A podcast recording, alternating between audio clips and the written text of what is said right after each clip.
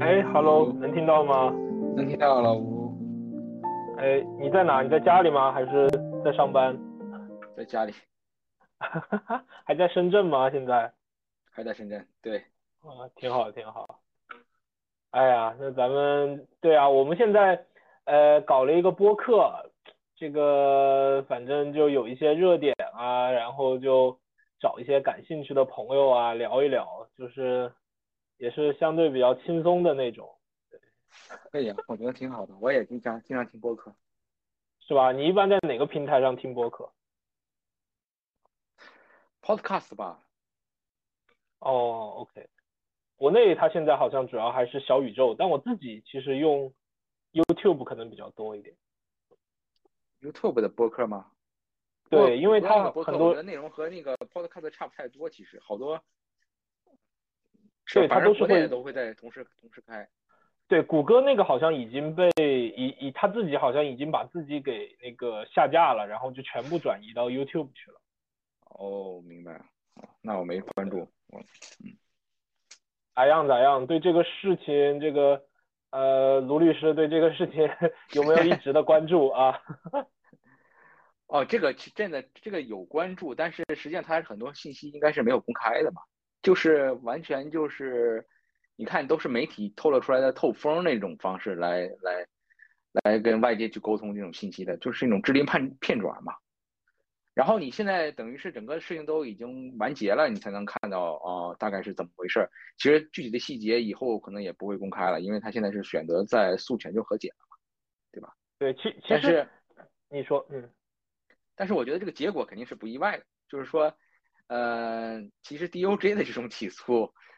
我觉得你别说是币圈，你就是整个放到传统行业，我觉得大量都是以和解结案的。其实没有说最后走到让这个负责人坐牢的这种程度，没好像没有。然后就是只要你这个机构还赔得起钱，基本上都会选择赔钱。然后币圈就不说了，之前的那些呃 BitMax 还有那个 Tether 对吧，都有这个。关于这个司法部的这种指控，也最后都是以和解结案的，包括现在未决的这个，呃，波场的这个案子，那我觉得最后大概率吧，他也是要以和解结案，所以说结果是不意外。然后这个金额问题呢，啊，我理解呢，金额确实有点高，因为之前行业内应该没有达到过十亿、几十亿美元的这个级别。呃，这个级别应该说是已经是一种大机构的级别了，比如说花旗的七十亿，摩根的一百二十亿，或者是波音的二十五亿，对吧？都是这个级别的。所以说这个这个金额确实有点震撼，但是我觉得，嗯，跟其他之前的这个行业内的其他那种 DOJ 的案子比吧，我觉得这个时机选择吧也挺有意思的，就是对我来说感觉更值得玩味一点，就是。你想，如果说是 BitMax 也好啊，或者 Tether 也好啊，或者波长也好啊，都选择跟那个 DOJ 去耗、去刚，就没有说上来就和解的。呃，我反而是那种，我查了一下，简单查了一下，可能信息不准确。就之前那华尔街机构，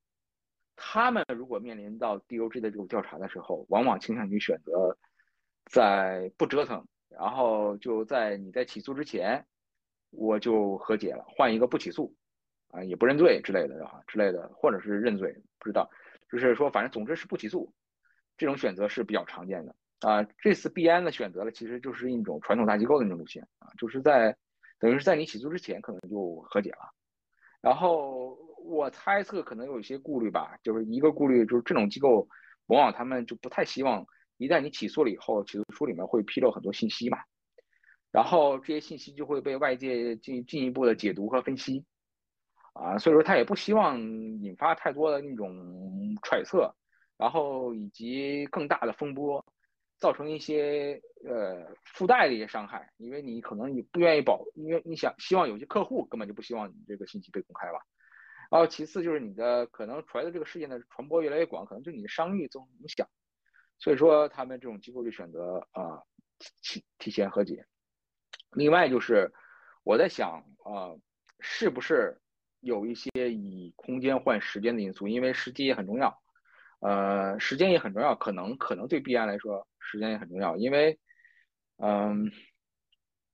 就是说你一旦这个诉讼起来了以后，这个时间是会持续很长时间的，然后可能会不停的对你这个公司的商誉造成伤害，甚至对整个行业，因为它的预期，呃，没没没有一个明确的预期，所以说以对于投资人来说，可能也都是一个。非常负面的一个事情。那你提前在一个可能即将到来的一个，比如说一个好的市场行情的情况下，提前就把这个事情解决掉，把所有的这个未爆弹都给拆掉，可能就是拿空间换一个时间嘛。我觉得这个以后的以后的就不会有这样的一些呃 不确定的风险啊。这个可能也是他的一个考虑。我我猜的啊，因为因为我觉得大家对市场的解读不一样，也许未来没什么牛市。第三点就是说，呃，我我我我感觉啊，我个人感觉这个，如果是我换成我是赵正鹏的，我觉得会非常累的。也许赵正鹏会这还乐在其中啊，但是我觉得如果我是赵正鹏会很累的，因为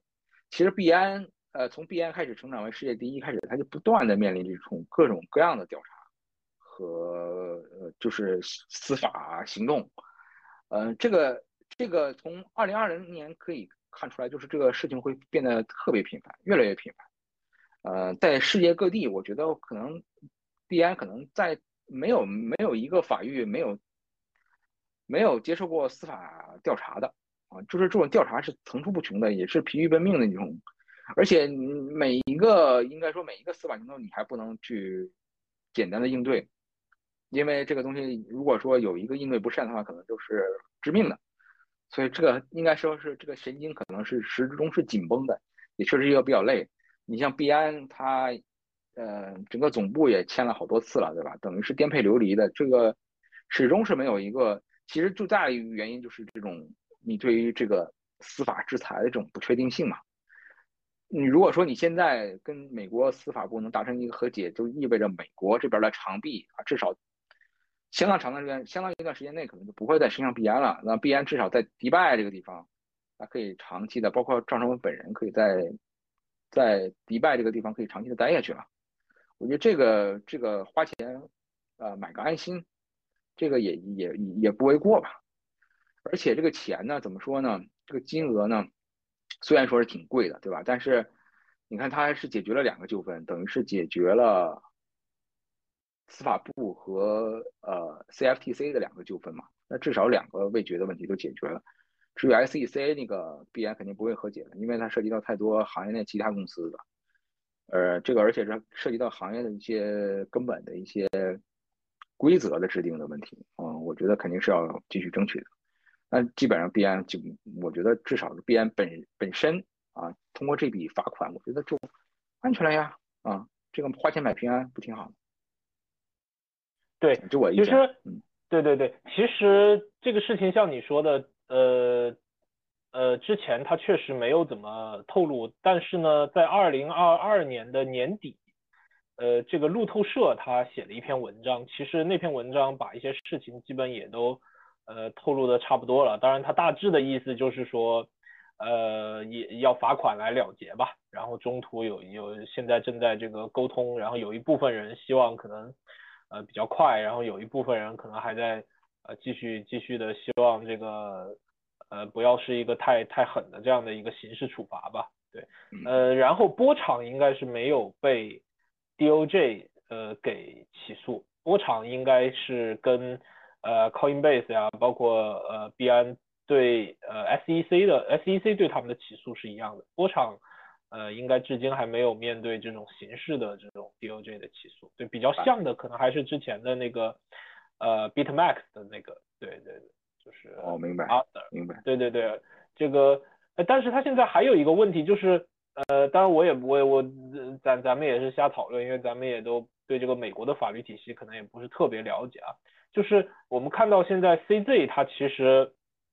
呃，它还面临一个。审判，然后其实他今天，呃，自己也去西雅图出庭了嘛，然后交了一点几亿呃亿的保释金，然后允许他返回阿联酋，然后明年二月会，呃，重新的给他这个呃判决，然后这个判决涉及的罪名呢，应该就是他没有阻止洗钱啊，或者是相关的这个罪名吧。然后根据这个现在的信息是说，他最高可以判十年有期徒刑，然后但是呢，预计只会有十八个月的这个这个监禁。那像这种，呃，我理解是不是他也是需要有陪审团最后的一个决议，就就是不是像 FTX 那样，还是他其实法官，呃，他就可以判决了。我理解，如果你不和解的话，肯定是有一个呃陪审团的一个判决的。但是如果说选择和解的话，嗯，我想，这因为因为你可以参考一下阿 Sir 之前的那个那个那个判决嘛，他当时判的是缓刑嘛，我印象。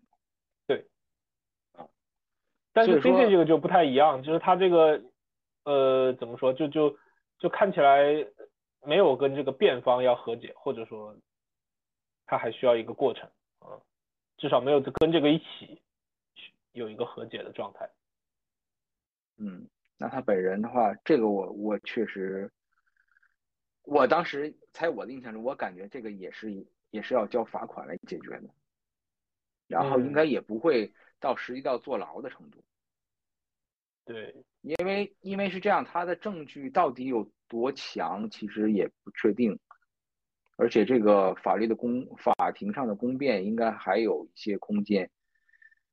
他既然没有选择把他监禁起来，我觉得从这个角度来说，你看他交了一个保释金就让他走了，对吧？所以说整个的感觉，虽然说你最高面临十年的刑期，但是并没有把你视为一个非常危险的人。啊，然后你交一笔保释金就可以走，那我觉得类似的。像上次的阿 Sir 那个案子，好像他还逃亡了。我印象中他还躲了好多年，然后一直躲躲藏藏的，然后最后呃也达成和解了。那这个 B I 呃 C C 的这个案子，我觉得可能比阿 Sir 可能会更乐观一点。我觉得也不至于到他去坐牢。他去坐牢的话，那也应该是一些变通的形式，比如说，对吧？就是监监视居住啊之类的，我猜的，就是他也有些其他的选项，我觉得可以再谈。这些我觉得就是这些变通阿特那个就是在一个岛上监视居住嘛。对，我觉得这些都可以再谈。呃，还有一个就是他这个比较，我我我其实有一点忘了那个时候阿瑟的判决有没有类似的规定，就是他要求这个 CZ。呃，三年不得参与币安的经营的这个工作，这种你觉得会是一个很严格的吗？还是说，其实我比如我只是我安排一个这种台面上的 CEO，嗯，然后背后依然这个你觉得不行是吧？肯定不行，你都不用想，他因为他已经任命了一个独立的调查官，天天去监视你这个币安的一举一动，你觉得他会不会 check 你你是不是有一些接受了一些赵成鹏的指示？我觉得不可能。这个 C C 千万不，嗯，肯定是不敢不敢去。他以他，因为他也是了解英美法的，他应该不会不会轻易的去再去违反这样一个禁令的。像那个阿 Sir，我觉得他也他也没有再去做 BitMax 了。我感觉。他，对对对，他那个时候，呃，但但是你要说他完全没有参与，好像也不是，就是他比如。呃，至于他在公司里有没有参与，就不得而知了啊。但是至少他会经常的，呃，宣传公司的一些各种项目呀，新的新的这种。当当然，当然他的那个严格程度，我我我我没有，我印象中没有他阿 Sir 有一个很严格的说不允许参与公司的经营。呃，但是 CZ 这个其实确实是非常严格，包括他还美国的财政部他。呃，五年嘛，就是呃，一直可以调取币安的各种客户的资料、客户的信息啊，后台等等，都他都处在一个监视的状态。对，所以说我觉得这个，我觉得 CZ 应该不会去尝试，你去试图去通过一些口头的一些指示的传达，因为一旦被发现的话，不就又是引发给公司造成更大的麻烦吗？其实本来他也可以用其他的方式。嗯去实现一些意图的，对不对？你感觉这种他的缺位对这个币安这个交易所的影响大不大？就是在一个这个怎么说整体的这样的一个环境，或者说它的我一直我一直感觉币安的问题不在于它不成功，而在于它太成功。如果它不是那么头部的一个交易所的话，也许不会被这么多只眼睛盯上。所以说，我觉得币安不是在做加法，应该做多做点减法。对我，我一直也是这么觉得。包括，呃，包括他美国的业务，其实他要是完全不做的话，其实没有那么多问题。而且，呃，包括 BUSD 对吧？这种美国的交易、美国的交易所以及很多美国的业务，其实对他没有带来任何好处，反而吸引了大量的注意力，对吧？对。包括之前的这个 BUSD 的稳定币，其实。唉，怎么说呢？反正也是最后做的一地鸡毛吧。这个这这个事情，因为它整个的这个市场份额，我觉得它都做的太大了。它从去中心化的角度来说，本来首先不应该有一家交易所在有特别特别大的这个市场压力啊。这个对市场呢肯定是，这从从从从去中心化角度来说，肯定是稍微有点不安全。其次就是说这个玉呃。玉秀于林，风必摧之嘛，对吧？你这个就是说你呃，你这做的这么大了，以后肯定就别人就盯上你了嘛，到哪儿都有你，而且人家一问你谁是最大机构，大家都众口一词说币安，那你看你这个东西肯定是，对吧？别人肯定是要用放大镜来看你的每一个行为，这个压力肯定是大多了。我觉得 OKX 简直就是。天天在躲在币安背后发展，对，但是但是 OK，其实怎么说，就是币安的这个事情，其实还是带来了很大的震动的。就是 OK，呃，他们今年的这个合规化的这个步伐也非常大，包括他把所有的呃很严厉的 KYC 政策，就就就你这个要是不做 KYC。而且它是加了一层，就不仅仅是说你要有身份的登记，你还必须要人脸识别啊！你如果没有这个双重的 KYC 政策，我就其实我就呃就就把你的账号给封了。而且这样导致他们的一些呃用户的流失还是挺大的，包括流到了一些二线呐、三线的交易所，就是呃怎么说呢？包。包括其他的一些所吧，也也有一点，就是它会不会受到美国的币安跟美国的这个事情的一个震慑？我觉得，嗯，还对对他们的影响应该还是还是有一些的，对，因为对吧？因为毕竟那老大和解了，那剩下不就是得开始 老二、老三、老四？我觉得真的是这样，所以说大家都，其实这个行业内未来一定要考虑这个合规的问题，这个是个大势所趋了。而且而且他的这个我也不知道，就是像这种美国的这种部门都，呃，都似乎有 KPI 似的，就就他每年得完成多少的这种罚款的金额，而且他完成的这个罚款的金额，呃，很引以为荣啊，就是他 罚的越多，他自己可能也会觉得很引以为荣的这种啊。然后另外一个角度，其实这个交易所吧。其实这个在币安的身上凸显的还不是那么的严格，但是在很多其他的交易所，包括早期，呃，他们在做美国的用户，或者说在这种，呃，怎么说，就是在这种偷偷的做美国的用户的这种情况下，还挺挺常见的，对吧？因为在在你那个还没有做起来生死存亡的时候，那么他肯定是哪哪里能赚钱哪里就做嘛，包括我们那个时候做一些。研究发现，有一些包括一些蛮大的交易所都很做的都很粗野，都都连 IP 都不遮掩。就你你一打开它的网址，都在这个比如 SimilarWeb 一看，直接排名第一的流量来源就是美国。我去，这就就怎么说呢？哎呀，我也不知道，就是可能有一些确实可能来来来币圈的一些这种呃创业者，他可能本身确实就带有很强的这个的。嗯，很强的这个的风险，赌赌赌徒的心理吧，对他他的这个其实可能也没那么在意，我觉得。那应该是一些体量比较小的所吧，因为我哎呦，还真还真不是，还真不是。是吗？就是一些二三线二线的所。好吧。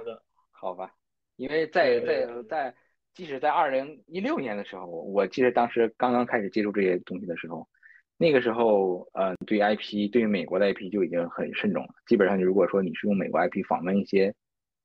嗯，国内交易所，可能他都不会让你注册。我感觉美国 IP 就是，他们对美国 IP 其实还是蛮慎重的，但是确实。但是我不知道，就是很多无 KYC 的嘛，就是他用一个无 KYC 的这样的一个啊，明白。无 KYC 的话，那这个对对对，那这个锁你敢进吗？我觉得这个锁随时有可能提供跑路的感觉，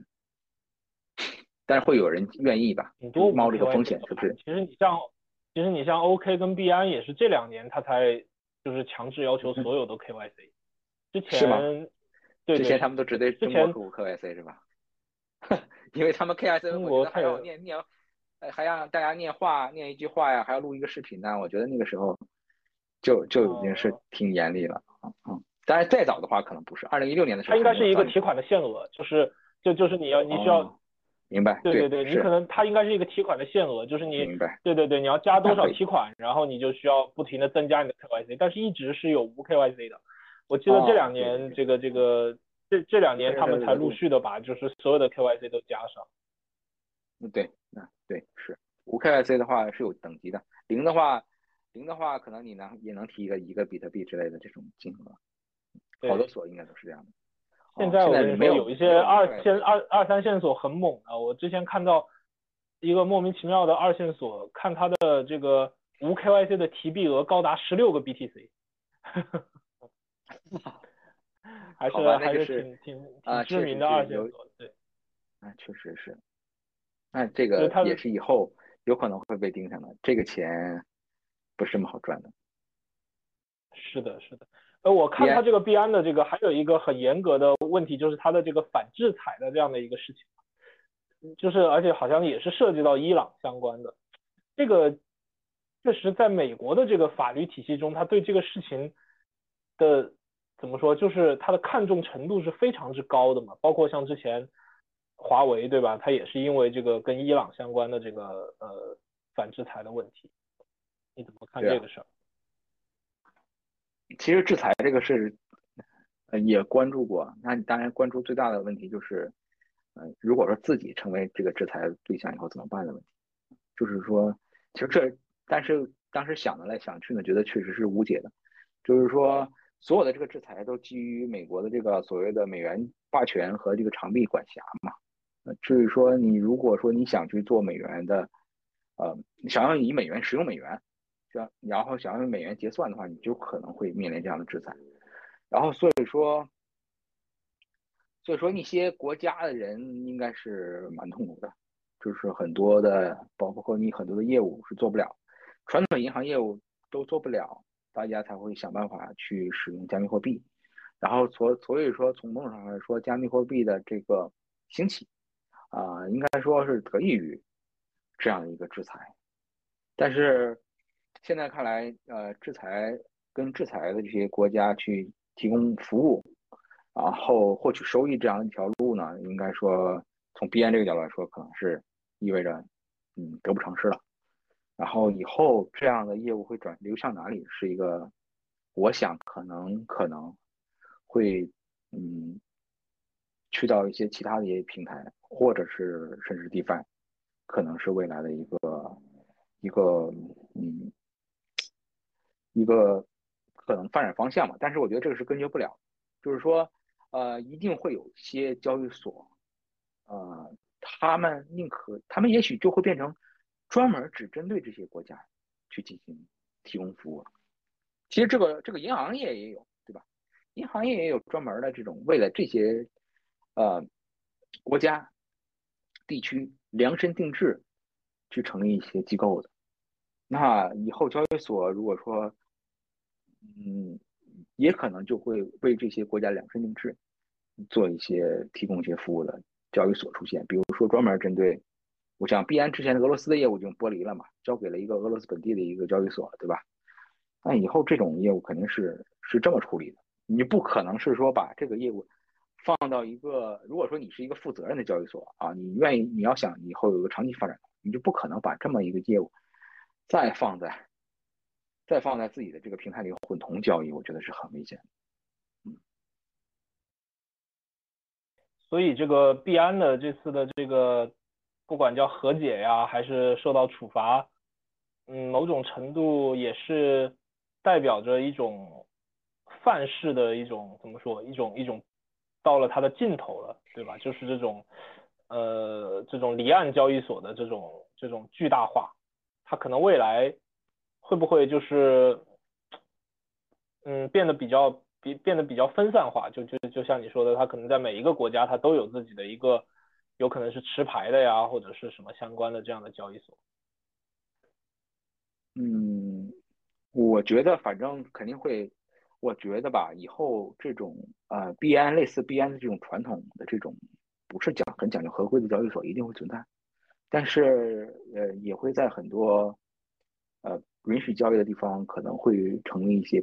呃合规的交易所，比如说香港的这些交易所，包括美国那些交易所、日本的交易所、韩国的交易所，对吧？这些交易所肯定是会严格的按照当地的，因为现在的是这样的，现在整个的这个，嗯，准确的你的牌照的规则，其实并不清晰，我理解是并不清晰的。像像像香港的这个 WASP 这样的一个非常清楚的明确的指引，可能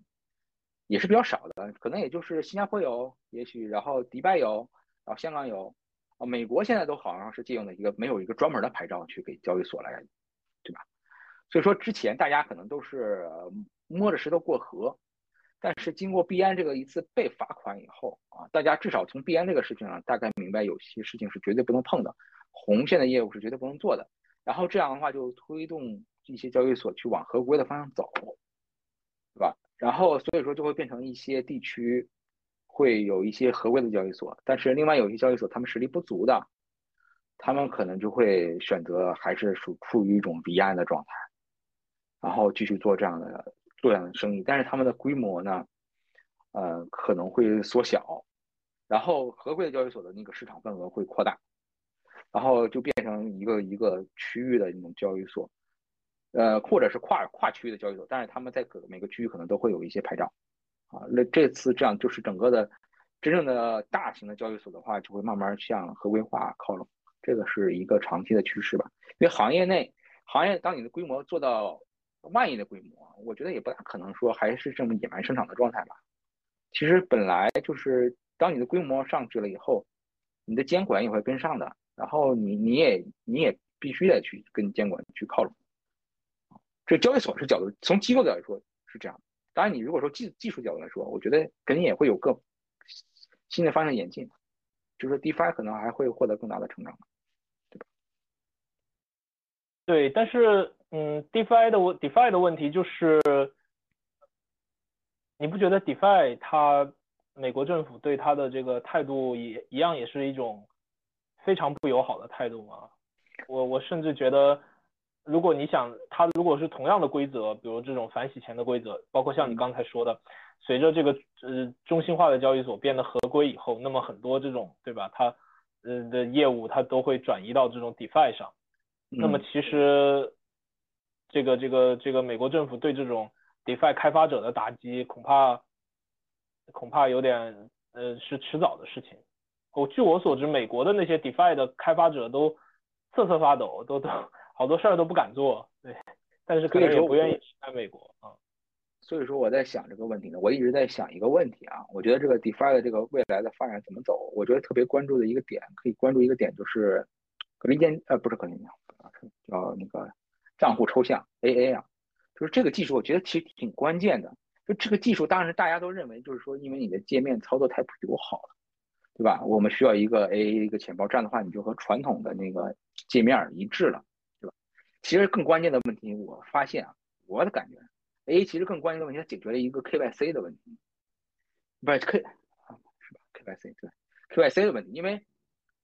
当你的这个账户抽象了以后啊，就是你的这个。你的这个私钥是和你的这个身份是可以是隔离的嘛，对吧？然后其实你的怎么认证明你的身份呢？就变成传统的社交的那种身社交的这种呃身份认证的方式了。那其实你可以做的事情很多了。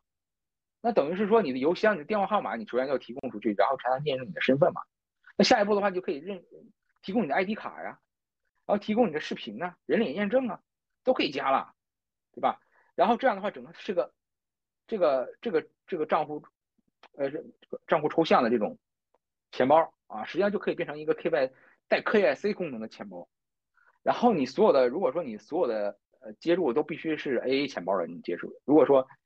就只有拿 AA 方式才能接入的互动的话，那不就变成就就符合了吗？DeFi 也符合了，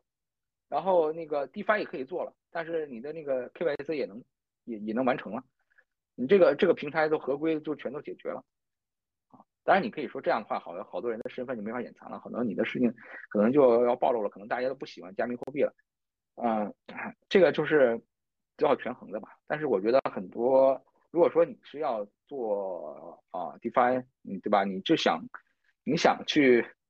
继续让你的这个项目去成长的话，嗯，那而美国的那边的那个对你你这边 KYC 的要求又特别严的话，那可能最后可能就是 AI 就是一个选择呀，啊，我是这么想的。对，哎，你觉得？随着这个，就是回到又绕回到刚才咱们聊的那个话题，就是你觉得随着这个币安这件事儿的和解以后，嗯，其他的这些交易所会不会陆续的被盯上呢？就是当这个 DOJ 或者是这个什么 CFTC 解决完了这这档子事儿以后，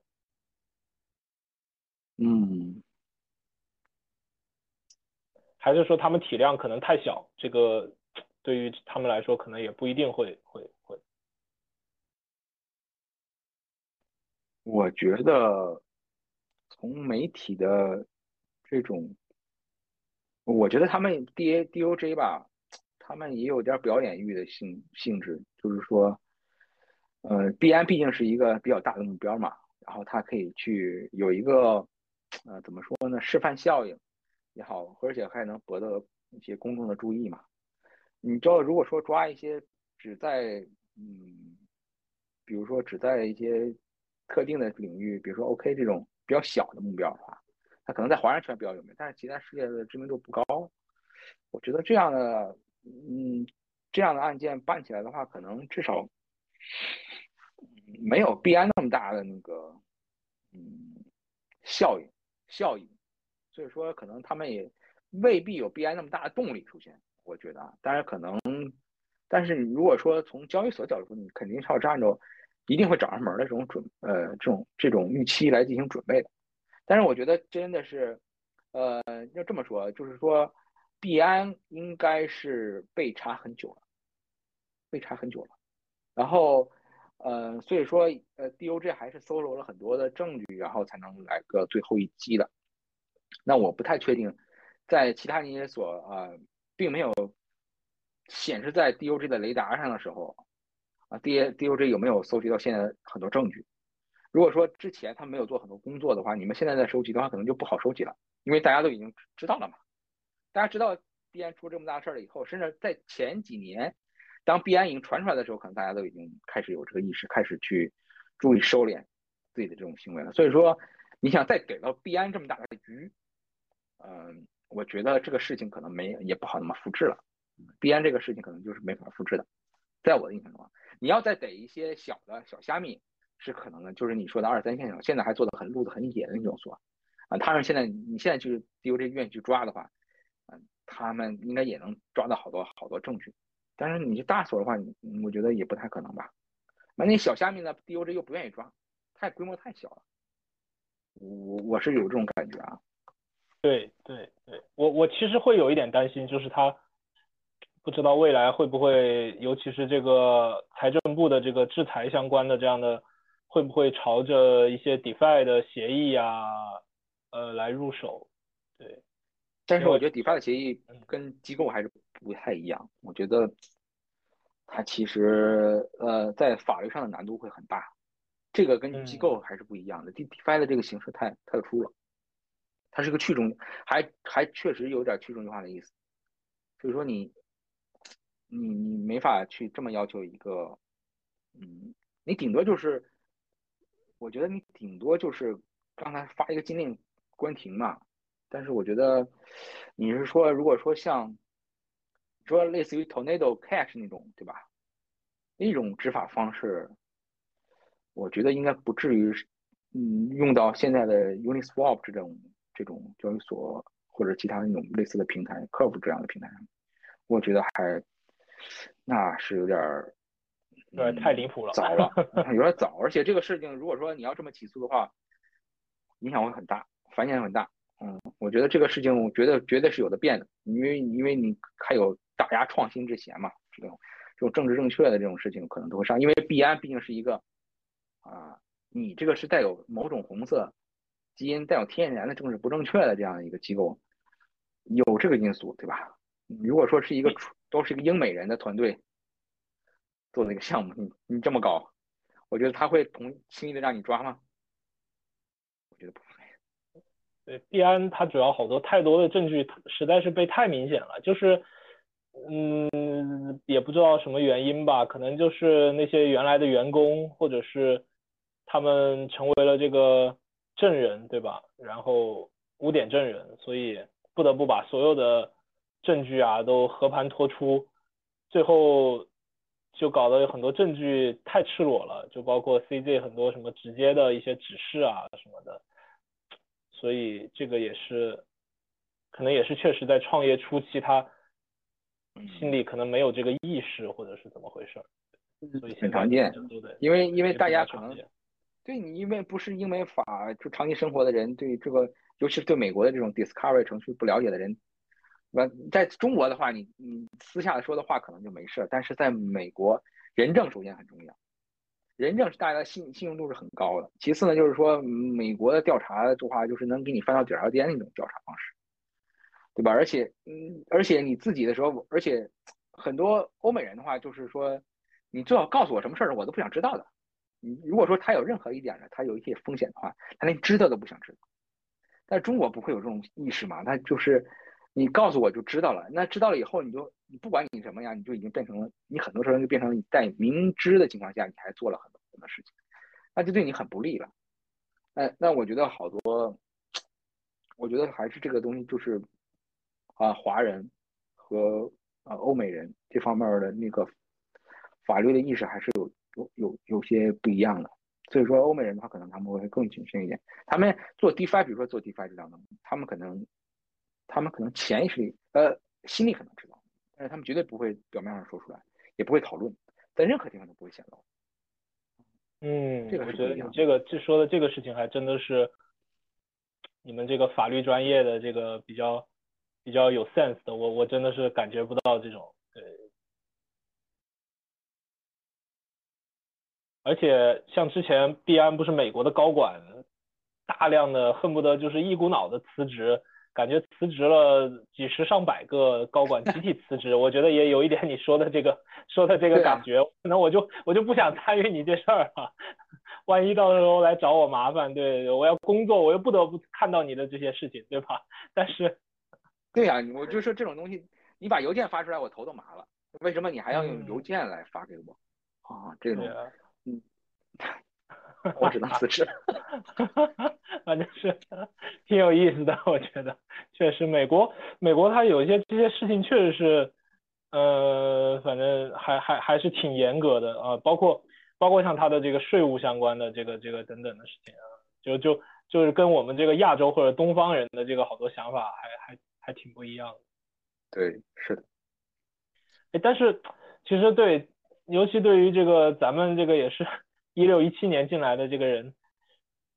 现在这种强监管的这种形式，嗯，会不会像你也带会带有一种比较，其实我也是了，就是带有一种比较混混杂的感情。一方面可能觉得，OK，他做的这么大了，他可能确实是需要有很强的监管。但是另外一方面，就像我们一直在讨论的，会不会觉得这种监管力度太强了，也会遏制这个行业它原生的这种动力？当然，它原生的这种动力，它也是有一些中性的，比如说它确实，呃，给大家带来了财富的自呃呃财富的这个自由流动，或者是这个非许可。但是另外一方面，它也大量的这种黑灰产业，各种电诈是这种这种流入啊，你是怎么看的？我觉得就是我我现在始终感觉，这个这个世界就像是一个。离岸的那种赛博乌乌托邦一样吧。我觉得这是一个城市啊，你你要理解，就是这是我们嗯原来在脑海里面小时候成长的时候，脑海里面那个对于香港啊，对于九龙城寨那种地方的那种感觉，那种记忆，就是说我反正觉得加密货币这个世界就是类似于这样一个地方，所以说。嗯，它有它的好，但是可能它也会有一些不不呃，不好的地方嘛。就是它肯定鱼龙混杂是难免的，因为你在一个这么一个自由的这么一个都市，对吧？它一定是有黑帮的，它是有违法犯罪的。但同时，它也是一个呃相对来说非常自由的地方，你可以在这里面去实现很多事情，包括去创造很多事情。所以说，我倒没有对这个事情特别悲观。我觉得这个事情是一个长期存在的问题，就是说。你的创新，呃，和你的这个业务的拓展，和这个监管的要求的这种摩擦，这是一个呃长期要发生的事情。但是如果说你哪天没摩擦了，彻底没摩擦了，可能会意味着你的停成长要停止了。但只要你的还在成长，我觉得就是一定还会有新的摩擦啊。这个这个我觉得都是并行不悖的，并不是说呃监管力度太大。会把这个东西摁死了，就像我之前说的，其实，嗯，一定会有一些，因为这是个技术嘛，然后而且还有一些新的技术、新的一种结构的诞生啊，组织结构的诞生，所以说它一定会，呃，阴映出来，就是阴映出来这种监管，阴映出来新的玩法。就金融的本质本来就是这样的，金融的本质的它的所有的一些创新，往往都是基于一些。啊，监管的动态的变化，就是，呃，为什么这么说？因为我自己的体会就是这样。因为原来我也做过一些金融业务，我也是律师嘛。就是说，我的体会就是说，每次比如说证监会也好，或者银监会给我发个文儿，啊，你现在的协议的这个写法，可能就被整个的这个政府的一个文件给封杀了。但是没关系啊，我业务会想出一个新的一种结构，新的一种呃，用用新的法律。结构去组织起来，重新创造一个新的玩法，其实就是为了你这个玩法呢，往往其实往往就是因为为什么这个业务会兴起，就是因为之前那个监管不允许你做你老业务了，你只能做一个新的业务来继续做，所以说这个东西猫鼠游戏是长期的一个动态，监管你这次监管可能胜了，那下一次可能又会有新的东西冒出来，呃，我大我大概从宏观上来说啊，我我感觉就是这么一个过程。OK OK，我觉得其实我从我的角度，我觉得嗯这件事情对币安来说肯定是一件比较好的事儿，对吧？一直是它最最大的一个雷嘛，然后现在这个基本下落下去了，但是呃也让行业对一些规则变得更清晰了，比如说像这种制裁相关的，一定是特别严格的。呃，我记得之前有一些呃项目啊什么的。呃，想来找我们合作，想投点广告什么，啊，都非常严格。就美国的项目，他会要求你把你的各种信息都需要去过他的这种反制裁的审核啊，什么什么这种乱七八糟的啊，都都严格程度都吓我一跳啊。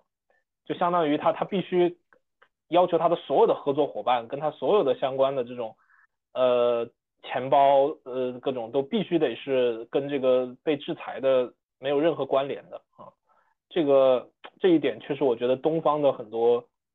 呃项目啊，或者创业者，或者或者是中心化的机构，可能还是得更重视一些。对这个这个事情，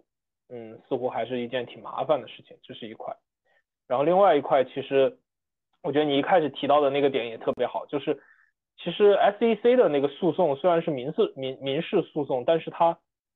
呃，某种程度更多的，它会勾勒一个美国对这对这块的一个监管，就是 DOJ 这边的，其实它是一些是已有的一些很明确的监管，就是你确实是有有问题，但 SEC 那块，它也这次就看到它没有纳入这次的整个的大和解的协议中嘛，就那块确实还处在一个这种讨论的过程，搞不好最后会出现像像 Ripple 那种法庭把它的这个 SEC 的诉状给驳回。啊，如果是那样的话，那又会。挺精彩的一个状态，我觉得。SEC 那个案子呢，我是觉得我不是很理解，就是说他为什么选择这样的一个做法，因为呃，之前他们的对于 Ripple 这个案子，我觉得它是经过精心挑选的，那是一个 Ripple 是一个它精心挑选的一个猎物，呃，规模比较大，但是呢，它之前行业内都对 Ripple 的这个是不是证券都是有争议的，对吧？所以说他选择这样一个案子，他就想树立一个标杆嘛，就想真抓一个典型出来，然后确立一个规则，以后再拿捏其他的这个项目就好办了。其实 Ripple 这个案子就本身在 SEC 啃起来就非常辛苦。他就没有一个明确的一个呃有利的一个结论的情况下，我不太清楚他什么为什么又又又起了那么大一个盘子，而这个盘子其实他有点掌控不了。他如果说开始的时候就选择币安一家去打，以币安这个性格的话，，BN 有可能有可能会和解，不太确定啊。那如果有可能和解的话，认罪的话，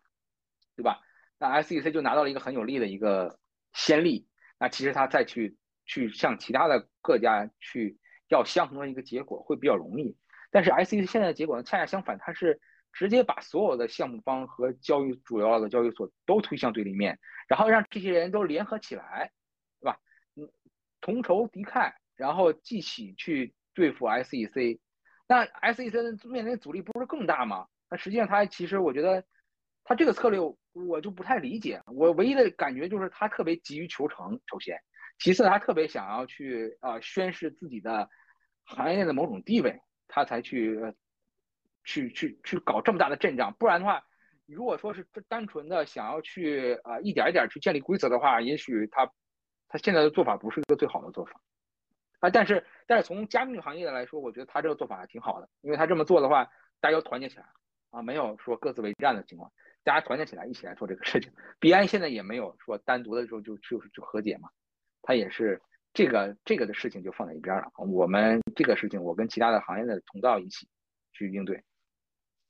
对，对，就就我也我也不太理解，对，就是对吧？就把 Kraken 也告了，Kraken 的那个创始人也很有意思，说我们才刚交了三千万美金的罚款，怎么你又把我们给告了？对呀，哎呦，呃，笑死了，真的是。Coinbase 对吧？一个上市企业，那我觉得这个还是。比较合规的，那你也能告？而且我觉得这个，那他投资人都不会答应的，对吧？所以说这个这个对立面树的太树敌太多了。其实美国现在它的这个政治环境吧也比较特别，就就之前呃有一个美国的朋友，呃币圈的朋友，他还挺经常来国内，然后也见面聊，就是。他说，其实以前美国的这个就是两党对于这个加密货币的态度没有这么鲜明，但是呢，不知道为什么这一两年变得更鲜明了，变得特别鲜明。就民主党，他就是，呃，很很很严厉的这种，就是怎么说，相对有一点反对吧，然后或者说执行这种消费者保护啊什么，以这个名义。然后共和党呢，那不管是他在中央还是到地方，都是对这块又是非常支持的一个。态度包括他的一些州长啊、市长啊等等，对，就是有一点两党这种泾渭分明的感觉。但特别搞笑的一件事情就是，呃，这说起来也是很好笑，就是，但是呢，一般币圈的这些人吧，他们往往就是属于硅谷的那一派嘛，但这帮人就是很讨厌川普的，你知道吧？所以他们就面临一个两难，哎呀，我究竟是应该是为了行业去支持川普呢？还是我应该是为了自己的这个道德规范，或者说什么的这个这个一些各种种族啊，或者是相关的这样的去反对川普，所以他们自己也陷入一个两难。就很多人，甚至有很多人觉得说不行，我哪怕这个这个反对我自己的行业，我也不能去支持川普。所以就是很搞笑的一件事情。对，但是 whatever，我想表达的就是说。嗯，现在看起来好像川普还有一些领先，或者是怎么？如果共和党在下一次选举上台的话，也许你觉得呢？或者这个这个行业的对行业的态度恐怕会宽松很多。对呀，我觉得行业会宽松很多。嗯，所以说我觉得肯定是共和党对于上台啊，对于加密货币肯定是有利的。民主党的话。嗯，民主党的话有可能上台的话，有可能就继续继续延续嘛。SEC 现在这些诉讼可能就会继续打下去，对吧？如果共和党上台的话，SEC 这些诉讼还能打下去吗？我觉得就值得怀疑了。对，真的是。我其实其实我觉得，我记得在川普上任执政的时候，虽然川普自己不喜欢这块哈，但是他旗下的一些官员好像还是很支持的。印就印象最深刻的就是那个财政部的那个货币署的署长嘛，他后来离职了以后，不还加入各种这个加密货币的组织啊什么的。确实有可能这个共和党它本身这种呃支持这种自由主义啊，或者是这种相对来说，它跟这个加密货币的基因本身也更。更契合一些，似乎啊，是，对我觉得这个从这是理念的问题，就是说，你看，嗯，最近的一些法院，我总总的来说就是说，法院这个阵营相对来说比较保守嘛，对吧？他比较，呃，崇尚的还是美国的传统一套价值观啊，就是说，包括个人自由啊，嗯，这些，嗯，这个现政府的权利应该得到限制啊。啊，这些这些传统的价值观，嗯，在法院保留的就比较好，对吧？然后法官呢，往往都会基于这样的呃原因去限制一些，嗯，政府的作为。最明显的就是最近的灰度之前的那个灰度，灰度的那个诉 SEC 的那个案子嘛，那个法官的判决，其实我看起来就是特别符合美国传统那种价值观，对于这个政府的这个权力的滥用，是那种。大加鞭挞的那种语气，所以说可见就是有多反感，是非常反感的实际上。所以说，嗯，民主党和共和党其实一个就是有一个本身有天然的一个一个倾向，就是民主党可能倾向于大政府，至少现在的民主党是这样，而共和党呢现在倾向于小政府。所以说，从总之从理念上来说吧，我觉得共共和党选择最后变成支持，呃。加密货币是有原因的，可能就是因为在理念上还是比较契合的，而民主党反感可能也是因为这个原因，可能之间的差异不会很大，因为，但是一旦，